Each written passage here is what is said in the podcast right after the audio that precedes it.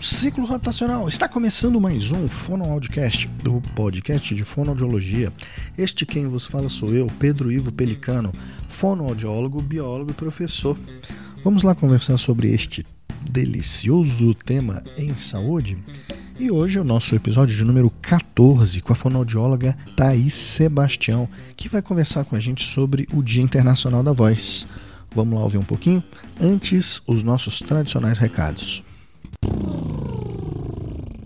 Bom, antes de mais nada, eu peço o apoio de vocês nas redes sociais. Primeiramente, os apoios aqui de compartilhar sempre o nosso episódio. Né?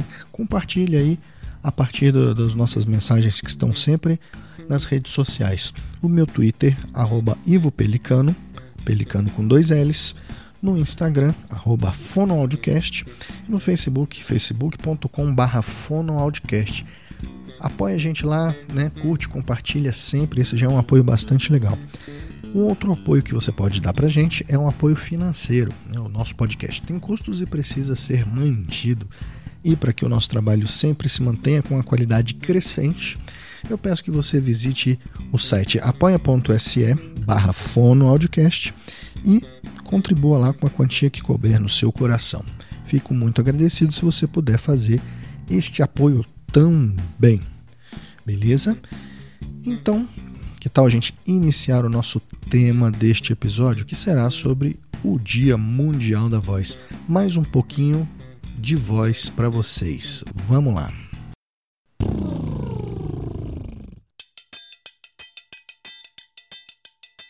Então, estamos aqui com a nossa convidada do episódio de hoje, que é a Thaís Fernandes Sebastião. Thaís, minha querida, por favor, apresente-se. Então, oi Pedro, muito obrigada pelo convite. Eu fiquei muito contente, muito feliz quando ele veio para poder falar de algo que eu gosto tanto, que é a voz. É, eu sou a Thaís, é, tenho 27 anos, eu tenho uma formação em fonoaudiologia, me formei há pouco tempo, mas a minha história com a voz, a minha relação com a voz, ela vem bem de antes, na verdade, porque a minha primeira graduação foi fotografia, adiante eu fiz é, canto popular, fiz um curso de canto popular em técnica mesmo, Adiante fiz artes cênicas, dublagem, trabalhei um pouco com fisiologia e fonética. E aí quando eu me vi, eu já estava indo para fonoaudiologia e sabia já antes mesmo de começar o que eu já queria fazer da minha vida, assim. Então, a voz para mim é muito, muito importante. Ah, que bom que e legal também que você já vai adiantando aí o nosso assunto, né, que a gente vai falar hoje a respeito do Dia Mundial da Voz, que é comemorado no dia 16 de abril e nada mais propício para a gente, como foi no último episódio que a gente falou sobre o autismo, que esse é o mês de atenção ao autismo, que eu falei com a Débora. Agora eu estou falando com alguém que tem a voz aí como um dos motes do trabalho dentro da fonoaudiologia. Muito obrigado mais uma vez por estar presente aqui, por aceitar o convite e para a gente bater um papo a respeito desse também, que é um dos meus assuntos mais um dos meus favoritos dentro da fonoaudiologia. Tentar falar bastante coisa a respeito do, dessa, dessa área aí, para todo mundo, né? Como, como a gente gosta de falar aqui, não só para o público leigo, como também para quem está trabalhando dentro dessa área. Então vamos falar então no dia, do dia 16 do 4, do Dia Mundial da Voz. Uhum, sim. Então, esse dia, na verdade, começou. Realmente foi a Sociedade Brasileira de Fonoaudiologia que começou a falar um pouquinho sobre essa questão da importância de pontuar a voz como uma área de cuidado, né? E a partir de 1999 começamos a celebrar, a, a ter essa atenção maior na questão da voz aqui no Brasil e adiante outros países também começaram a divulgar um pouco essa atenção à questão da voz, né? a gente precisa pensar que a voz ela é muito mais do que só né, a preguinha vocal vibrando ali. A gente tem muitas outras questões que envolvem, né? Que, que pode ser tanto a questão emocional como a questão biológica, a questão de cultura mesmo, né? Que a nossa cultura vai influenciar direta, diretamente como a gente usa a nossa voz. E às vezes a gente tá tão assim no dia a dia usando constantemente que não percebe a, a importância dela, né? Então acho que seria interessante a gente pensar justamente qual é a importância da voz e onde essa voz está colocada no nosso cotidiano. Então, se a gente parar para pensar em que momentos eu uso essa minha voz, com quem eu uso essa voz, ela é importante para mim no meu trabalho, ela não é importante para mim no trabalho. Dá para eu trabalhar se eu não tiver a voz, né? a gente vê da, da tamanha importância que tem nesse dia. Então, existem muitas organizações que, e lugares e profissionais que vão dialogar sobre voz na, das, com a sociedade mesmo para que se atentem ao cuidado. E uma das coisas mais importantes que a gente fala no Dia do Mundial da Voz é 15 dias com a voz alterada, procure algum médico porque não está normal.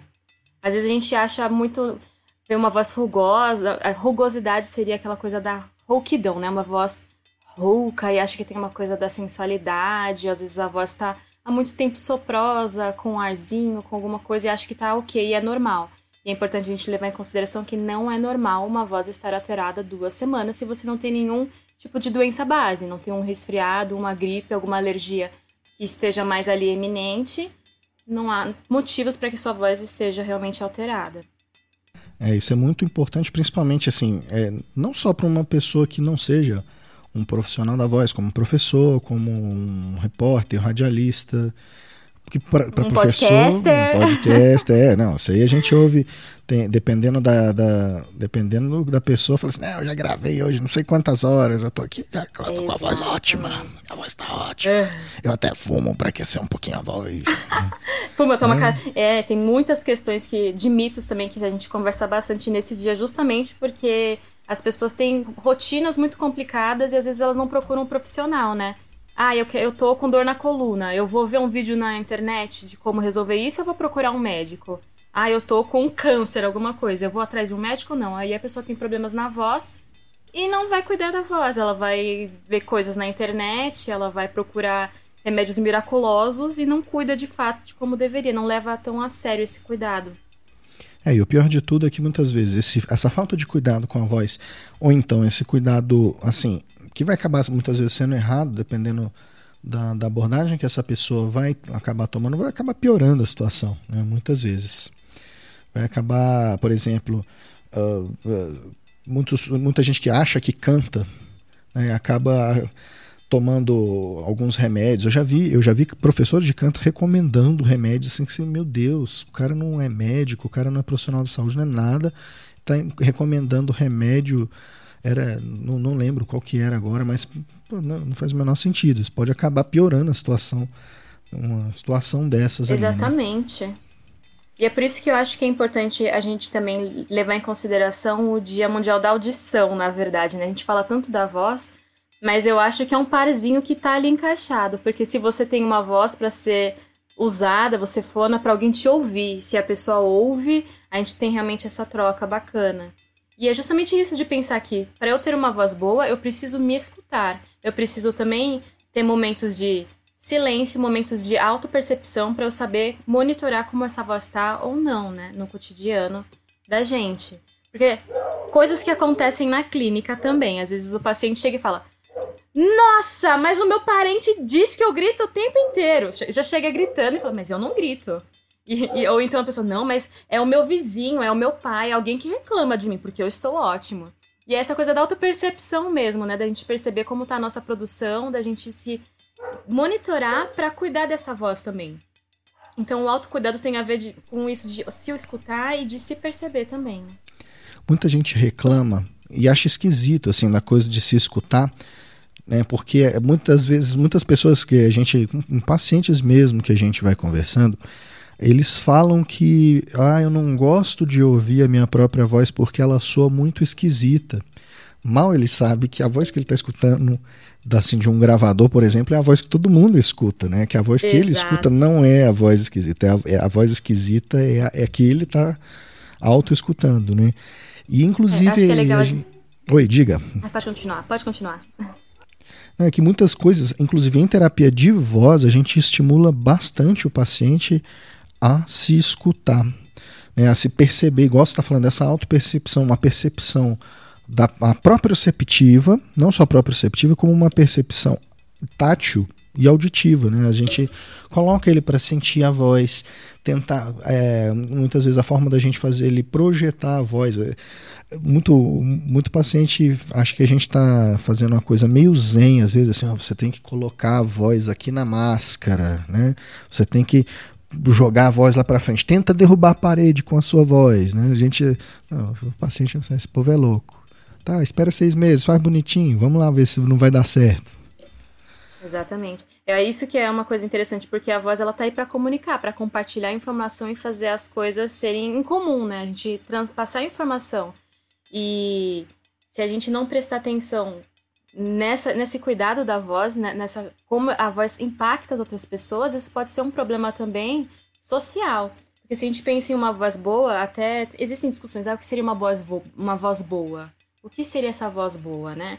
É uma voz suave, é uma voz com timbre bonito, ela não ela tem que ser assim, assado? Se a gente for considerar, a gente precisa pensar que essa voz boa, na verdade, vai ser uma voz confortável para quem está falando, né? Uma voz compreensível, audível e agradável também. Então, a voz, ela é extremamente é uma ferramenta extremamente social. Então, se a sua voz não está bem adaptada, se você não se insere no, na sociedade de uma forma bacana, você acaba tendo é, repressões, você acaba sendo deixado de lado ou, ou não é tão bem acolhido, né? E aí a autoestima vai lá embaixo também. A voz é uma coisa que acaba prejudicando a autoestima das pessoas se elas não sabem como colocar ou como utilizar. E a fono, eu acho que é muito importante as pessoas não levam em consideração, mas a fonoaudiologia vem justamente para isso que você falou, né? Desse, dessa própria percepção, dessa auto-percepção, de você saber como usar e ter.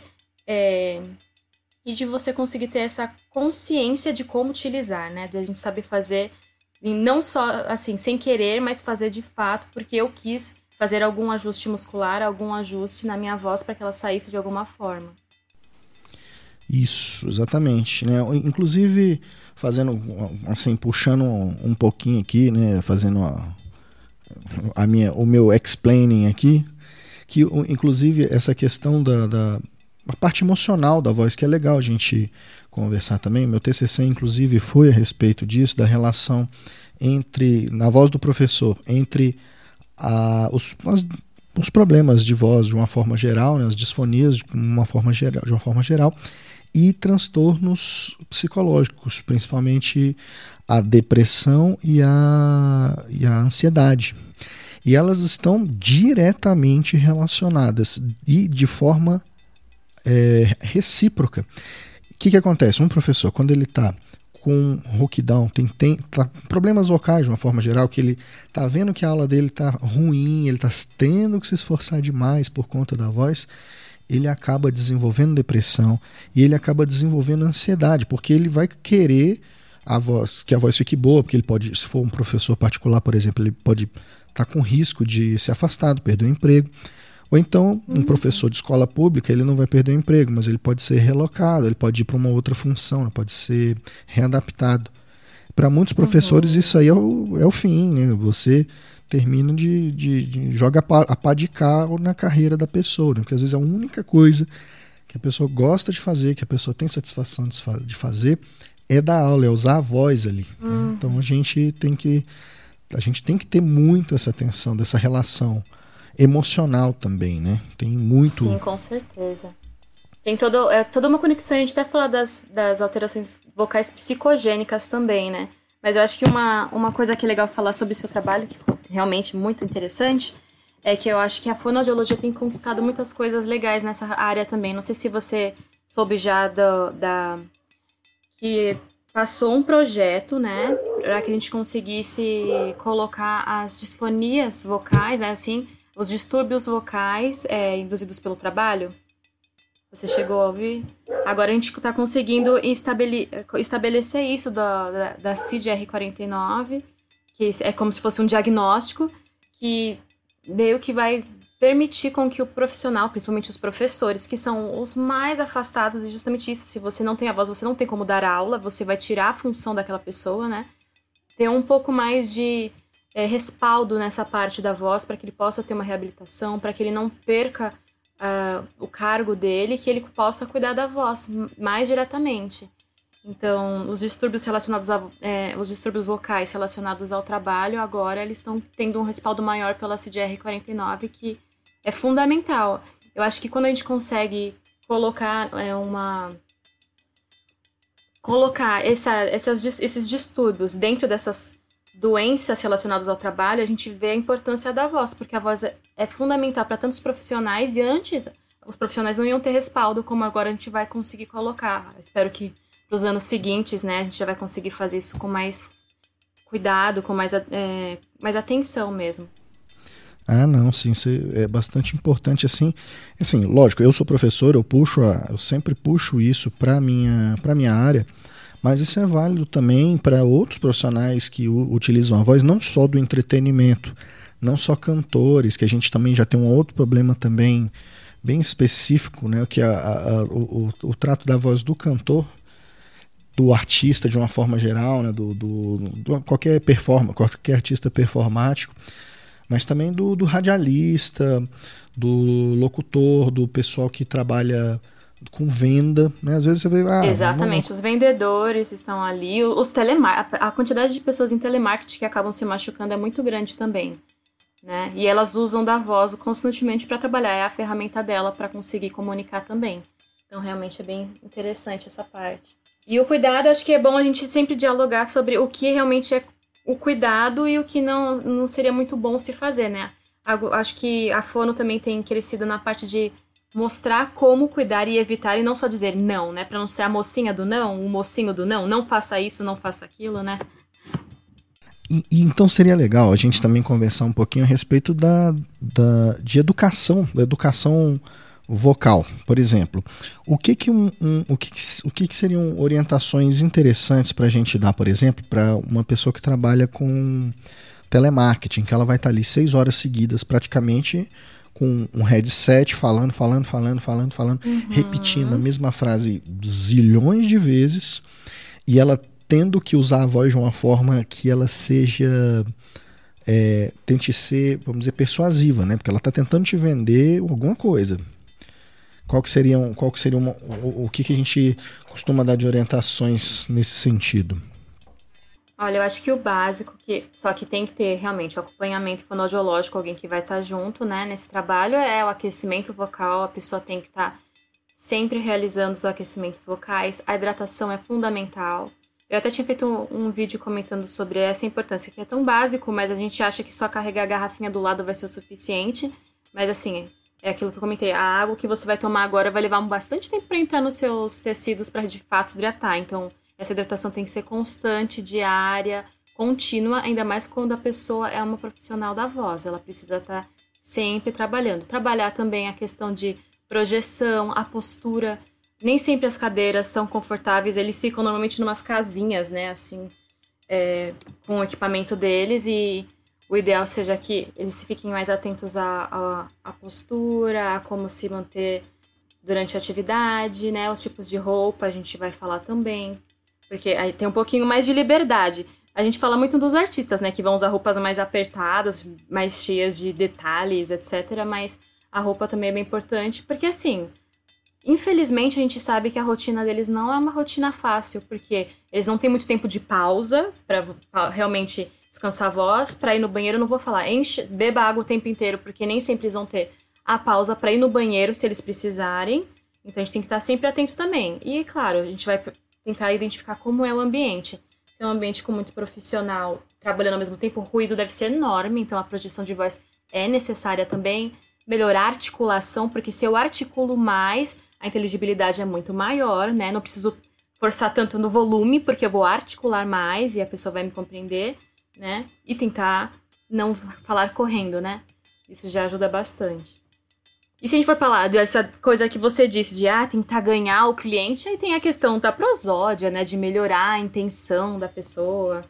E a voz, o profissional, o fono que trabalha com voz vai trabalhar com a linguagem também, né? Vai trabalhar com a expressão. Tá tudo muito conectado. Acho que isso é eu gosto muito da parte da voz também, porque a gente vai trabalhar a parte de como me mostrar para o outro, né? Como é que eu vou me comunicar com o outro de uma forma que seja efetiva, que seja boa e possa ser profissional também. Então a gente vai ver outros sentidos também, da ênfase, né? Da coisa da entoação na voz, as pausas. Então tem outras formas de tentar ajudar para trabalhar melhor a, a voz, para poupar e para que seja efetiva a comunicação, né? É, tem gente que simplesmente acha que você basta você falar, ler um texto ali que tá ótimo, né? Mas não, muita tem muita coisa envolvida. E a gente tem muito muito fono, inclusive eu já ganhei, uhum. já tive clientes no, no preparo para fala, né? Para fala em público, para fala de uso de microfone, que às vezes aqui, ó, o hipócrita aqui, ó, é, às vezes esquece é. a técnica aqui de tirar a cara o pescocinho lá, né, também, né? É. Postura. Tem essa questão da cervical, de como você vai ficar, se vai criar tensão, como que vai ficar o corpo ou não, né? Se você cria tensão na cervical, outras musculaturas vão ficar tensas também. Como que você vai articular, como você vai projetar, como vai mexer essa laringe adequadamente, né? Tem todas, todos os detalhes aí. É, tem várias coisas, pequenos, pequenos movimentos que a gente faz com o nosso corpo, que a gente, posições que a gente se coloca, que são prejudiciais. E a gente, uh, por exemplo, a gente vai fazer um, um, uma terapia de voz. Uma das primeiras coisas que a gente coloca o, os nossos clientes, ou pacientes, depende de quem gosta de qual uhum. nome, assim, né? Uma das primeiras que a gente uhum. coloca eles, pra, coloca, coloca-os para fazer é alongar pescoço, alongar né, alongar musculatura torácica. Aí a pessoa pensa: nossa, mas que, eu estou alongando o pescoço? Por que, que eu estou alongando? Qual o sentido disso? Né? Porque tá tudo interligado. Há algumas manobras para o canto lírico, por exemplo, se você filmar o corpo, se você vê, por exemplo, uma cantora lírica se você filma o corpo dela nu, vamos dizer assim, sim, que elas estão sempre cheias de roupas, você vê o trabalho muscular que essas cantoras têm. Dá para ver até ela mexendo no momento que ela está no, nas, nas áreas, nas notas mais fortes, você consegue ver os músculos das coxas, dos glúteos ali contraindo ali, né? Porque de tanto panturrilha. É uma atleta, né? Não, é, um, é um exercício. É, a gente fala de assoalho pélvico, né? A gente fala da questão de, de respiração intercostal, mas fala também de de contração de assoalho pélvico para dar mais força, estabilidade, tem todas as musculaturas mesmo, né, envolvidas ali. Pois é, vamos também é um dos pontos que a gente que é muito procurado assim, na questão da voz é a questão de é, é, são as doenças vocais, né? O que que o, o que que uma pessoa assim que se auto uma pessoa que assim, está começando a prestar atenção o que, que a pessoa come... tem que observar na voz dela para ela começar a ver que ela está tendo uma alteração de voz? Acho que uma coisa que a gente tem que primeiro pensar é que existem pessoas que têm a, long... a vida inteira teve uma voz um, específica, um estilo que existe, a gente pode falar de um desvio, né, numa voz limpa, por exemplo.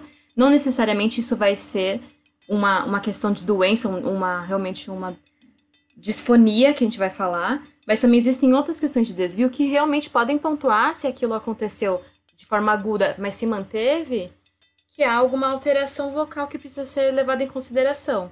Por exemplo, a, às vezes a pessoa tem uma gripe, alguma alergia muito forte, pode ocorrer da perda de voz, né, que a gente vai falar que é afonia, uma perda de voz súbita, ou a pessoa pode ter essa rouquidão que a gente fala, rugosidade, né? Uma soprosidade, às vezes a pessoa começa a sentir muito cansaço, ela fala. Antes ela falava muito tempo e nada acontecia, mas ela percebe que fazendo as mesmas rotinas de sempre, ela começa a sentir fadiga, né? Aquela canseira, aquela, aquele ardor na garganta por falar muito tempo, ou a voz começa a perder o volume, ela sente que a voz ficou mais fraca. Então, quando essas coisas começam a aparecer, é importante a pessoa ficar atenta e procurar um médico para ver se alguma coisa aconteceu. A gente sugere que vá a um otorrino, um laringologista, para ver como está anatomicamente. Se necessário, também pode ir procurar é, fonoaudiólogo. Às vezes é uma questão só de rotina. A pessoa aumentou a demanda da rotina dela e não vai necessariamente precisar é, de um tratamento, uma reabilitação, que a gente fala, né, quando tem as disfonias. Às vezes vai ser só, realmente um cuidado de. A gente vai falar mais da, do aprimoramento vocal, né? Então, às vezes é apenas o aprimoramento vocal mesmo para essa pessoa saber usar melhor essa voz, como respirar melhor, porque às vezes é, existem disfonias, que são essas alterações vocais, existem é, disfonias que vão ser uma da questão anatômica, que a gente vai falar que é mais orgânica, que realmente o corpo teve alguma alteração, mas a maioria delas que a gente encontra em clínica vai ser uma questão mais funcional, que é o, o hábito. Então, a mudança de hábitos ela vai ser muito importante para que consiga realmente cuidar da voz da melhor forma possível, para que essa voz se mantenha a longo prazo saudável e é, comunicando adequadamente, né? Então, ai, tô com muita roquidão. Nossa, eu falo. Nem falei muito, já sinto que tô cansado, tô sentindo ardor, a minha voz tá perdendo volume, eu não consigo ficar o dia inteiro falando como deveria antes. Passou mais de 15 dias dessa forma? Procure um médico, para um otorrinolaringologista para acompanhar e ver o que está acontecendo com você. É, pois é, muitas vezes, é igual você falou, pode ser só um, um resfriado, assim, algum sintoma de alguma doença respiratória, né? O pessoal agora que está com Covid-19, é, essas pessoas estão tendo problemas, principalmente no trato, no trato aéreo superior, né? e estão tendo dificuldades respiratórias, né? Além da gente ter secura, aquela questão toda das lesões, normalmente vai ser na região de, de do fundo de faringe, não sei se está é, apresentando lesão de, em região de laringe também. Eu ainda não acompanhei, mas eu imagino que como a gente, eu imagino que pelo fato da gente estar tá tendo alteração do fluxo respiratório, né? Aliás, pessoal, fique em casa. Aquela, né? Já usa a mensagem: fiquem em casa, tenham cautela, cuidado com essa questão de sair para fora de casa e voltar e ter contato com outras pessoas, porque é um vírus e ele passa muito rápido. E existem pesquisas já afirmando que, mesmo que as pessoas peguem a doença e fiquem bem, existe uma chance de você perder, assim, de percentual do seu fluxo aéreo, da sua potencial respiratória em 30%, pelo menos. Então, você respirava em um valor líquido 100 lá, 30 desse valor vai ser perdido pelo menos. Ou seja, a respiração vai mudar, o apoio respiratório, a sua, a sua fala vai ter. Você vai ter menos suporte respiratório para falar como antes. Então eu imagino que possa acontecer algum momento de ter interferência sim na comunicação. Não sei se vai, vai ter essa questão ainda das lesões, vamos observar, né? Mas eu sei que para comunicação vai ser diferente, acho que até para a questão de alimentação, a questão de. As, as, coisas vão mudar um pouquinho, né? É, o que, o que é uma certeza, assim, por exemplo, se o paciente, ele, for o caso dele passar por, por uma UTI, tiver que ser entubado, a, a intubação e a posterior extubação vai trazer problema, né? Vai ter provocar lesão de, de prego vocal, aí vai ter problema vocal, vai ter que Pode ter paralisia, pode ter outras Várias coisas, pode ter o um pacotinho né? completo aí de paralisia, lesão de massa, pode ter tudo junto ali, né? Sem falar na perda da capacidade respiratória. Thais, uma coisa que você falou ali, que é uma palavra que eu acho legal, de, que a gente usa, que é o aprimoramento vocal. Muita gente ouve, ouve isso de aprimoramento vocal, já pensa que é coisa de cantor. Né? Fala assim, ah, não, isso aí, é isso aí é para cantor, não preciso fazer é, aprimoramento vocal, minha voz está para dar aula, minha voz está boa, né? Podia falar um pouquinho para gente do que, que é esse aprimoramento vocal? Uhum. Olha, o aprimoramento vocal vai ser realmente você melhorar aquilo que você tem. Às vezes você acha que já tá falando muito bem, que você tem um apoio respiratório legal, mas a gente pode trabalhar a coordenação respiratória com a fala, se, melhorar as formas de ênfase que você tem, é, trabalhar.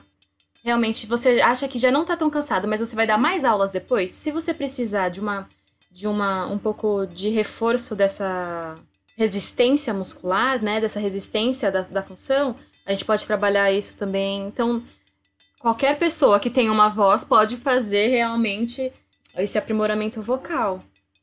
Que vai ser de questões de apoio respiratório, pode ser da articulação. A gente sempre tem como articular melhor, a gente sempre tem como projetar melhor. Não importa se você é cantor ou não, a gente sempre pode melhorar.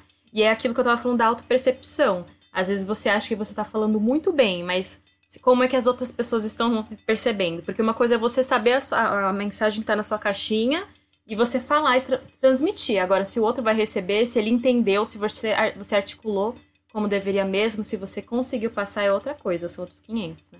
É muito bom. Isso aí é legal que assim, que eu tenho muitos colegas professores que acham que a aula dele é maravilhosa. Nossa, realmente, você vê ele, a, a, o conteúdo, em termos de conteúdo, o cara é muito bom. Mas na hora que você vai para tudo isso que você falou, a projeção do cara não tá legal, a articulação, aquela uhum. articulação travada para dentro, toda Uma voz monótona às vezes, é, né? sem prosódia nenhuma. Então é um, Gente. então para professores, principalmente é, é, que vão lidar com transmissão do conhecimento, isso é importante pra caramba. Eu acho que ter isso do aprimoramento vocal, aprimoramento de comunicação de uma forma geral mesmo. Comunicação. E na comunicação, ela não é só oral, né? A gente tem a comunicação não verbal. O nosso corpo diz muito, a presença, a forma como você apresenta também vai influenciar. E na terapia vocal, a gente também pode fazer essa coisa de gravar a, a pessoa, né, nessa parte de comunicando, gravar em vídeo ela, como ela tá em postura e, e melhorar a forma como ela quer ser vista também ah, eu acho que eu não passo credibilidade. Às vezes tem um porquê. As pessoas não, não, não te percebem de uma forma mais segura, você fala muito rápido, você não articula o suficiente, o que está acontecendo? Acontecem pacientes virem com achando que a voz é aguda demais ou a voz é infantil demais, a gente precisa trabalhar essa coisa de melhorar essa impostação, melhorar a forma como a pessoa se expressa para que ela passe aquilo que ela quer passar. Então qualquer pessoa, qualquer falante pode fazer um aprimoramento vocal. Isso, e tem e, e o pessoal tem que estar tá ligado aí que inclusive no Instagram tem vários vários fonoaudiólogos, fonoaudiólogos que estão que estão bem nessa nessa área. Eu tenho eu acompanho vários assim e tem várias técnicas, né? Tem um, tem um, um, tem alguns que tem aquela coisa mais professorzão, mais general. Outros são mais, mais uma coisa mais zen, assim, não, agora você vai articular mais, jogue mais o som, uhum. jogue esse ar lá para frente. Não tem, então tem várias técnicas, não existe uma, não é uma receitinha de bolo que a gente vai ver, né? Tem, tem várias formas da gente abordar isso. Depende da, do, do, gosto do paciente, né? Se ele gosta de que tipo de, de caminho que ele quer seguir, tem vários o legal de trabalhar isso é que tem várias linhas, né? Não é uma, uma coisa, não, não precisa ser uma coisa chata. É para ser legal. E sempre focando na demanda do, da, do cliente, né, do paciente, focando no que ele quer passar e o que, que é importante para ele, que às vezes a gente tem ideias, né, do que vai acontecer, mas o, que convém a ele, o que realmente traz significado para ele. E a partir disso, trabalhar alguma, alguma coisa que ajude nessa comunicação, nessa expressão dele, né, como indivíduo. Isso, exatamente. E fala aqui pra gente, Thais, vamos falar um pouquinho dos problemas de voz mais comuns que a gente vai enco encontrar e que justamente é o foco dessa semana da voz, desse Dia Internacional da Voz. O que, que são os problemas, as origens e como que a gente costuma tratar? Bem, a gente vai, a gente pode falar das que são mais funcionais, normalmente a gente vai falar, mas também existem alterações que vão ser da pessoa mesmo estruturais, a gente vai falar alterações estruturais mínimas quando a pessoa nasce com aquilo. É, uma que é bem comum, por exemplo, das que quando a pessoa nasce e pode causar realmente uma alteração na voz é o cisto. O cisto, ele vai ser uma. A pessoa normalmente nasce com essa alteração e ela tá ali quietinha. Aliás, é o que eu tinha comentado. Às vezes a pessoa tem desvio vocal, mas a voz tá tudo bonitinho lá e às vezes a pessoa é, tá com a laringe ok, mas vai ter uma voz que não tá legal porque não está usando corretamente. Então, o cisto é muito desses casos, né? De que a pessoa, por esforço demais, por tensão demais, o cisto vai bater na outra prega vocal, vai acabar lesando e causando alguma coisa. Uh, mas das funcionais mesmo, que a gente fala sempre, que são as básicas, você já deve ter ouvido falar. Fenda, as fendas são muito comuns por tensão muscular, normalmente quando a pessoa. As fendas são muito comuns em mulheres, né? Normalmente são mulheres ou crianças que vão ter a fenda. A gente tem vários tipos de tamanho de fenda também. Normalmente elas vão ser é, causadas por muita tensão muscular, por tentar esforço para projeção ou outras questões, e aí a gente tem que diminuir essa tensão muscular para que aquela fenda que abriu, porque a gente fala normalmente de um musculinho, a gente vai ter as pregas vocais em formato de V, né, na paralela ao chão no nosso pescoço e ela em V ela abre e fecha, né? A gente vai ter a musculatura, por exemplo, que é o cap que abre, né? O cap, é, um músculo fica lá atrás abrindo e fechando. E o, a, a, o que vai ser a musculatura realmente onde está o corpo da prega vocal, ele vai alongar né, é, e encurtar, que a gente vai ter os graves junto com o CT, que é o pico tireoide, e a gente vai abrir e fechar essas pregas. Normalmente, quando a pessoa faz muita tensão, por N motivos, você acaba criando um esforço de fechar, tentar fechar mais. E aí, o que para você conseguir fechar, você tem que diminuir essa tensão. Normalmente, quando diminui a tensão, você pode ter soprosidade na voz. Já tem uma soprosidade, ela pode ficar um pouco mais evidente. E a gente vai trabalhar um alongamento dessa prega para que possa fechar a soprosidade para possa fechar realmente essa fenda que tem aí, né? Outra lesão que é muito comum é o nódulo, que é quase um cisto, na verdade. Só que um cisto você sabe que você nasceu com ele, ele já estava lá. O nódulo normalmente é por tanto o batimento da mucosa com mucosa né, contralateral é tão intenso que você começa a criar realmente uma lesãozinha, um acúmulo é, de tecido ali que vai formando esse nódulozinho que pode ser bilateral ou pode ser unilateral, né, normalmente. Ele também causa soprosidade na voz. A pessoa tende a ficar mais cansada quando ela tá com um, uma, um nódulo na voz, tem a soprosidade, ela não consegue projetar, e às vezes a pessoa pode até perder um pouco dessa coisa da prosódia, do uh, que a voz vai ter, né, que a gente fala, ela acaba perdendo um pouco de, nessa parte, porque realmente tem um, uma massa a mais na prega que não vai deixar você prolongar, alongar ela e encurtar como deveria. É, o nódulo também é um pouquinho mais superficial, né, do que o, o, o do que o, o cisto. cisto né? O cisto ele já é um, uma lesão um pouquinho mais profunda. E ele pode migrar, né? Você já viu essa, esses cistos que migram, que às vezes está por exemplo, numa hum. prega tá na prega, pode ele tá na, pode estar tá subindo, tá escondidinho ali próximo da prega acessória, aí ele desce para a prega vocal. Ou então é, terapias, algumas terapias que fazem ele se deslocar, assim, depende, não é qualquer cisto, mas alguns podem ser deslocados, eles, vão, é, eles podem ir para uma região que não é tão prejudicial na prega vocal, a pessoa pode ter uma plasticidade vocal mais facilita para ela, né? Deixar a voz dela um pouquinho mais agradável, mais fácil de, de trabalhar. Normalmente esses tipos de lesão que a gente está falando, que são mais na mucosa, é mais fácil de resolver. A gente vai realmente na fonoterapia solucionar com, com facilidade, né?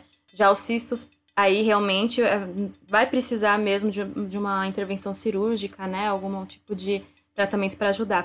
Outro que aí vai ser mais comum em homens, na verdade, por questões anatômicas mesmo, porque a prega vocal da mulher, a região laringe, ela é arredondada, né? Então tem mais tendência à dificuldade de fechamento. Então vai ter mais soprosidade, pode ter a fenda. Homens já tem uma a região né, do pescoço mais ovalar. Então o fechamento de prega vocal fica mais fácil, né? O que pode acontecer se o homem faz muito esforço, muita tensão, um pólipo. O pólipo normalmente é agudo, também vai ser uma, pode ser uma lesão aguda por grito, por esforço muito intenso e vai ser um edema muito grande, vai ter um inchaço na mucosa, né? Pode ter extravasamento de sangue ali dentro, ou vai ser algo mais denso, depende do grau, do tempo que você tem essa lesão. E ele também causa cansaço, fadiga para a pessoa falar, a voz pode ficar um pouco mais tensa, você percebe essa tensão na voz, né? E normalmente pode ter, existem terapias de arrancamento, você já ouviu falar? Já, isso aí é. É bem legal. Os professores gostam de falar, mas não gostam de mostrar pra gente. Mas é bem. é porque ela é bem difícil, assim. Você pode provocar outra lesão se você não fizer Exatamente, aí. corretamente, né? Tem que saber fazer bem feitinho. Isso, e também dessas essas são as lesões mais comuns que a gente pode ter, né? Tem as outras que são mais é, patológicas, por assim dizer, né? de origem uh, bacteriana, como por exemplo os, as leucoplas, leucoplasias. Ah, a leucoplasia, que é quase um câncer, na verdade, né? Que já está indo para esse processo. Outra que veio agora também é, é muito comum, eu acho que é importante falar até por essa, esse momento do Covid que a gente está tendo agora, vai ser é, edema de Heinck, que é muito comum para pessoas fumantes, a voz, é, assim, homens não é muito perceptível porque homens já têm a voz mais grave. Mas as mulheres que costumam fumar vão ter. É uma voz muito característica, mais é, rouquinha, né? Mais rugosa. A voz fica bem é pesada. É o que se fala é. que é a voz de bruxa. Né? Aquela voz bem assim. é uma voz mais pesada, agravada mesmo. E, e a tendência é a, a ocorrer por causa do fumo. Aliás, a OMS e outras organizações já estão até pedindo para que as pessoas parem de fumar nesse momento, né? Porque se a, a, as lesões que são causadas nos pulmões agora, nesse momento, são tão sérias, o cigarro, para quem já tem outras questões também, né? Já é complicado, mas se a pessoa fuma, é um, um fator que pode prejudicar muito mais. E a prega vocal, não existem tratamentos e terapias para quem tem o edema de Heinck, que seria o um inchaço dessa de uma das camadas mais superficiais assim da prega vocal? Existe, mas não adianta se a pessoa mantiver o uso do fumo, né? Porque o calor vai causar esse inchaço novamente, né? Então é uma coisa que precisa ter muito cuidado na voz também. É, muita gente que agora também tá, tá na moda, uma moda do, do narguilé, do vape, do uhum. cigarro eletrônico. É, será que isso influencia, dá diferença em relação ao cigarro tradicional, de tabaco ali? Tem alguma, algum estudo? Então, o, tra o tradicional de tabaco tem filtro também. Que eu saiba, tem essa questão dos filtros, né? Que o, o o cigarro clássico, ainda você tem o filtro para diminuir a temperatura, para não vir todas os, as toxinas. Agora, dizem que o narguilé, você não tem filtro nenhum e o calor vai todo para sua o seu pulmão, vai tudo para via aérea mesmo e vai passar pelas pregas vocais. E o narguilé, nesse sentido, ele não tem filtro nenhum para que possa diminuir essa, para atenuar essa, esse calor, essa intensidade. a, e para as toxinas vão direto para a via aérea também. Outro cigarro que é muito complicado também, a maconha. A maconha também, eh, o, o conteúdo que tem ali é aleatório, você não tem garantia de como ele vai vir. Ele é mais. A temperatura da, da do fumo do, da maconha é muito mais intensa do que a do cigarro. E pode causar sérios problemas também, né? De é, lesão na mucosa, inflamações. Desidrata super tanto a via aérea como também a região da cavidade oral, né, da boca, isso pode prejudicar bastante, né? A gente sabe e é um fator muito complicado para cânceres de todos os tipos, na verdade, né? Por todo o trato. Outra que aí vai ser, que você falou das bacterianas, de virais, etc. A gente vai ter a papilomatose, que é uma doença complicadíssima, na verdade, porque você não vai ter a cura, o vírus vai estar no, circulando no seu corpo, pode aparecer lesões como borbulhas, né? Assim, são em formas de bolhas em, nos lugares. E se ela pega na prega vocal e você precisar fazer alguma intervenção, é normalmente é cirúrgica, só que assim, ela vai voltar. Voltando, você vai ter que tirar mais um pedacinho ali. E tirando mucosa, se você perde mucosa, você perde qualidade vocal. O que vai dar qualidade na sua voz é uma boa modulação, ondulação dessa mucosa. Se você tem uma perda de mucosa, você perde em questão de ressonância, em questão de, de som e qualidade também. E a rugosidade normalmente vem. Então, questões que mexem com a mucosa diretamente é sempre delicado, né? É isso aí. Eu tenho um conhecido meu que ele tinha papilomatose, ele já tinha passado por três cirurgias. A voz dele já quase não tinha mais. Eu não tinha mais. É, a soprosidade vem. Eu não tinha mais prega vocal. O que vai dar qualidade limpa. É, então. O que vai dar essa qualidade limpa na voz é uma boa ondulação da mucosa. Se você já tem alterações, vem a rugosidade, né? Que é essa rouquidão, ou a aspereza, que é uma sensação muito mais desconfortável. A soprosidade, e aí você não fecha no, corretamente, a pressão é, subglótica, né? Ela é diferente pra, com a saída do ar. Então tudo vai deixar a voz um pouco mais alterada, não é muito legal mesmo. É, pois é, uma das coisas que é legal, eu já vou deixar até indicado agora, que a gente fica falando aqui de prega vocal, do funcionamento, eu recomendo quem está ouvindo de procurar alguns vídeos no YouTube de movimentação de prega vocal. Tem gente que vai achar uma coisa muito esquisita, porque realmente a prega vocal para algumas pessoas não é um órgão muito bonito. Ele tem uma aparência, Ai, eu acho, eu acho bonito. É lindo. Eu acho bonito, é. gente. Quando você vê ali aquela estrobo, Estroboscopia, né? câmera lenta, o movimento, aquela coisa, eu acho muito legal. Você vê quando tem uma, quando tem uma patologia que você vê. Você vê o normal ali vibrando, bonitinha, quando tem uma patologia que ela vai vibrando errado. E cada tipo de qualidade vocal, o, cada tipo de roquidão, vamos dizer assim, então todo mundo coloca tudo no mesmo Sim, bolo. Tem então, graus, é, né? Às vezes, por exemplo, uma, uh, quando uma voz está soprosa, você consegue ver que as pregas vocais não estão tá, não aproximando direitinho. Ou então, quando a voz está rouca, você vê que aquela vibração está esquisita. É, então você vê dá para ver a diferença, tem vários, dá para dá para achar bastante coisa no YouTube, já fica a minha indicação para quem quiser ver. Aliás, já vejam, se você fuma, vejam um vídeo de edema de Heinck para você ver o que acontece com a sua prega vocal, que é muito louco.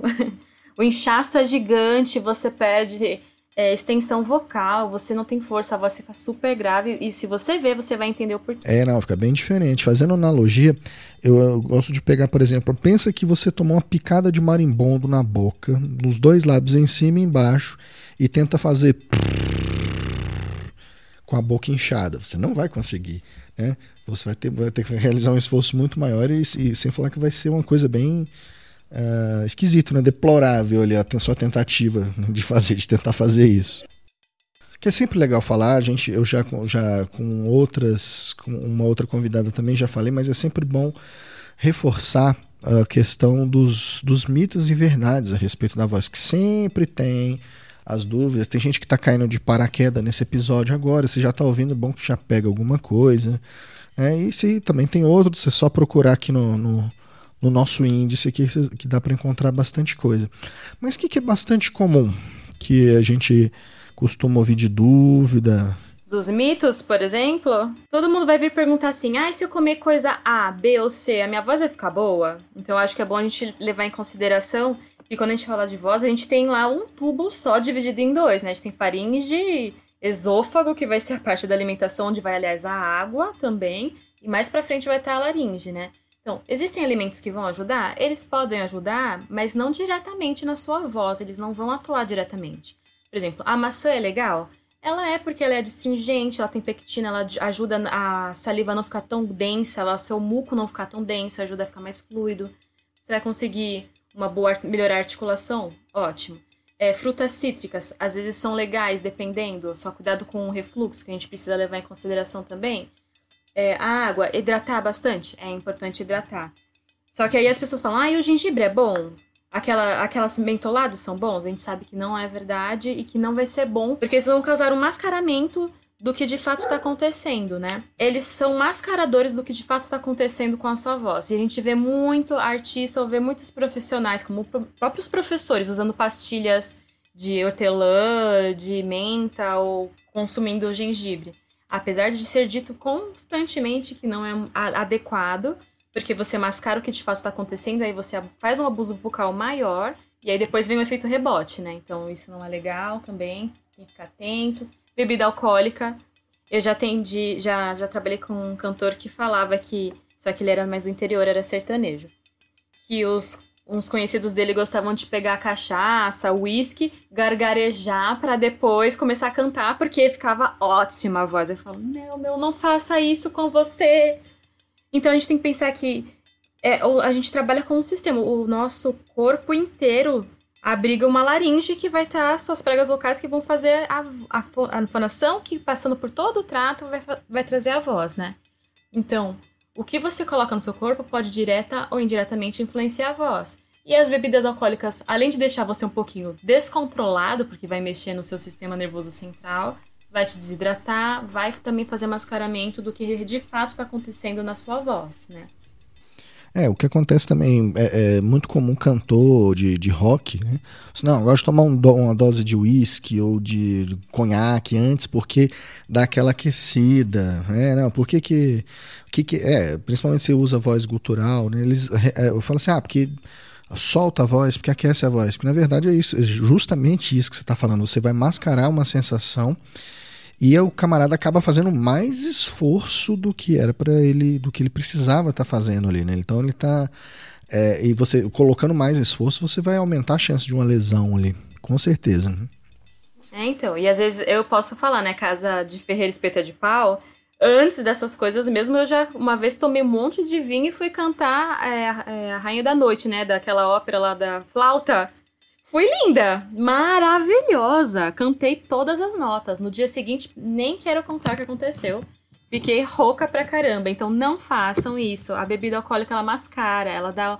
E outra coisa, quando você bebe, você fica mais seguro. Você fala mais alto. Você se projeta de outra forma. Então o seu corpo vai responder diferente. Então é bom ficar atento. E outras coisas que não são bem mitos, mas que são importantes. A roupa que você usa, de fato, a postura é essencial você trabalhar a sua respiração é essencial, né? Trabalhar é, atividades que te tragam um pouco mais de resistência, né? Resistência física para as atividades é importante. Então é, é ficar atento a isso, nessas coisas. É, a questão de roupa, assim, uma coisa que, que eu pensei que agora imaginei, eu tô lembrando de algumas cantoras, cantoras sertanejas que elas usam espartilho. Eu, não, eu já vi mais de uma usando a, a Paula Fernandes também. Isso, isso, isso. A Paula, Paula Fernandes, Fernandes, também. Direto. cantar de espartilho. Eu fico imaginando como é que é a respiração dessa mulher. Como você vai fazer uma respiração intercostal com uma, um espartilho ali? Vai ser alta. É difícil você não respirar, ba respirar baixo com uma, um espartilho ali, né? Haja esforço. Não, não só isso, né? Para manter a, pra, ter a sustentação de voz ali mesmo, porque você precisa da força de, de toda aquela musculatura ali, de costela, de tronco, é. e tá lá toda espremida ali. Apesar que também tem sido desenvolvido em aprimoramento vocal, é, o pessoal do SEV, que é muito legal, se quem tiver interesse, eu gosto muito delas, eles fazem essa coisa de é, aperfeiçoamento usando é, aquelas elásticos de fisioterapia, Uhum. colocando né, nas costelas para você ganhar mais força de expansão intercostal. Então tem essa coisa de compressão das costelas justamente para que você tenha que fazer mais esforço. Mas aí você tem que ser. Aí é quase um crossfit vocal aí que você vai ter que fazer, né? Tem um crossfit vocal. Esse tal desse crossfit vocal aí que também tem um, tem um, um, pessoal que, que a gente também, pessoal, eu recomendo muito pessoal tomar cuidado com o tal dos coach vocais aí.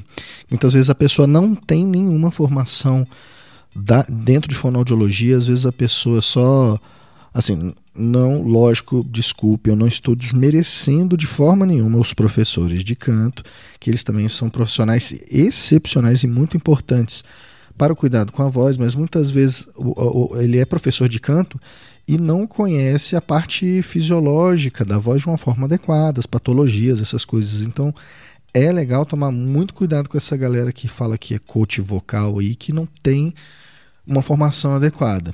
É sempre importante também a gente se ligar nisso aí. E eu acho que é interessante colocar também que parece meio confuso, mas existe uma linha tênue entre as aulas de canto e tratamento, ou reabilitação vocal ou aperfeiçoamento vocal.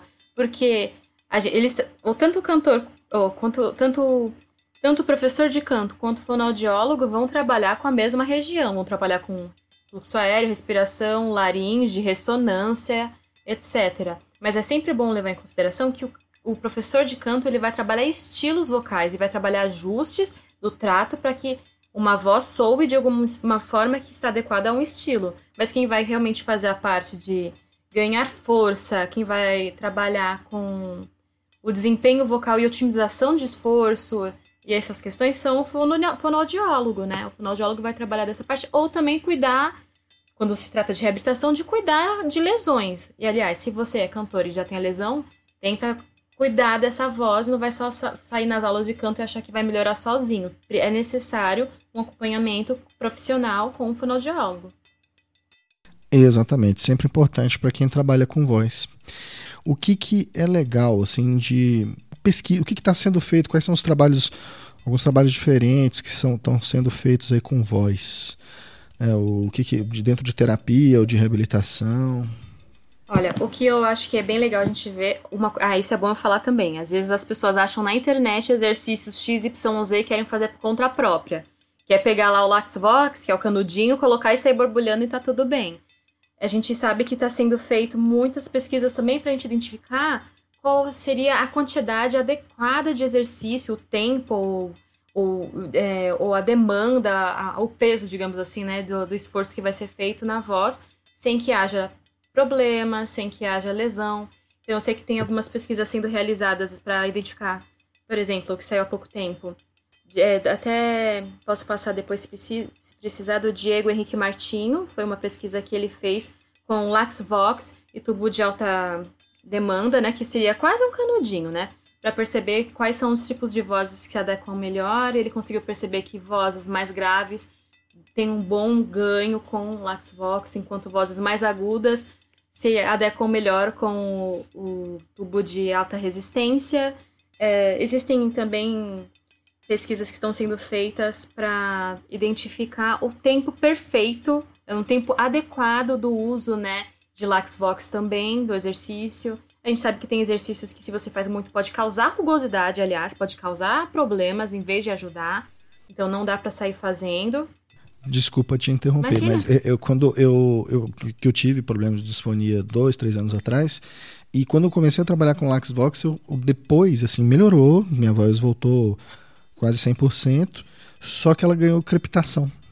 Hum. Ela ficou, ela ficou Assim, se eu relaxar, ela vai lá pro, uhum. pro, pro, pro, creek, né? Então, uhum. isso eu reparei. Você falou, eu sei, realmente. Sim, Aí eu tenho que ficar isso. me policiando para não, pra isso não ter que ficar acontecendo, né? Para a voz não ficar descendo de novo. Uhum. Que realmente Mas, provocou é, assim, isso. As pessoas não entendem mais. Ser mulher, ser homem influencia porque anatomicamente nós somos diferentes, não tem jeito. Existe, existem é, diferenças anatômicas que devem ser consideradas. Ah, o seu tipo de profissão, o tipo de resistência que você tem, por isso que é tão individual e tão específico, né? E eu acho que uma área que é bom de falar, já que estamos falando de voz, eu, eu gosto de falar, eu fiz um trabalho é, ligado à voz e transgeneridade esses hum. tempos, justamente para a gente discutir a questão de qual é o espaço da voz e por que existiria uma voz que não é legítima, sabe? É, o meu trabalho foi com autopercepção de mulheres transgênero em relação à própria voz e o quanto isso impactaria, né, na autopercepção, no, no gostar da voz delas. E assim, a pesquisa demonstrou que quando as mulheres são mais aceitas, quando a voz delas está mais próximo de um padrão que a gente fala da régua né, feminino-masculino de voz, que a gente vai falar das frequências vocais, quando ela está mais próximo do que é aceito socialmente, a gente tem uma maior aceitação para a voz, mas mesmo assim, o...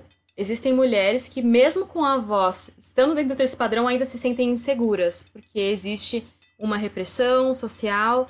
E na minha discussão de TCC mesmo, quando eu cheguei a fazer, eu questiono essa coisa da. A gente fala de disforia de gênero. Não sei se as pessoas conhecem o termo. A disforia seria um desconforto muito grande em relação a tudo aquilo que o seu corpo traz que não é do gênero que te interessa, que, que te represente.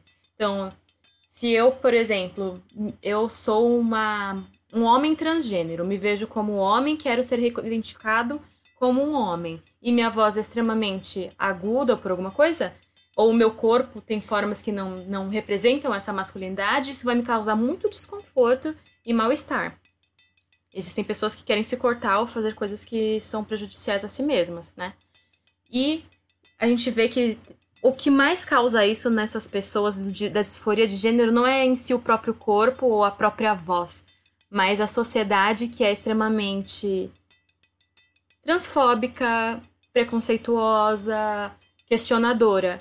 E é, a, essas mulheres pontuaram como a voz é um fator que, entre aspas, entrega elas, sabe? Mostra. Então, o trabalho da fonoterapia agora é muito grande, a gente está desenvolvendo muita coisa para acolher essas mulheres, para acolher também homens transgêneros, porque existem menos pesquisas com homens transgêneros, por quê? Porque o hormônio masculino vai deixar a voz mais grave. Você ganha testosterona, a massa muscular aumenta, a voz fica se torna mais grave. Porém, eles não conseguem um controle tão adequado dessa voz.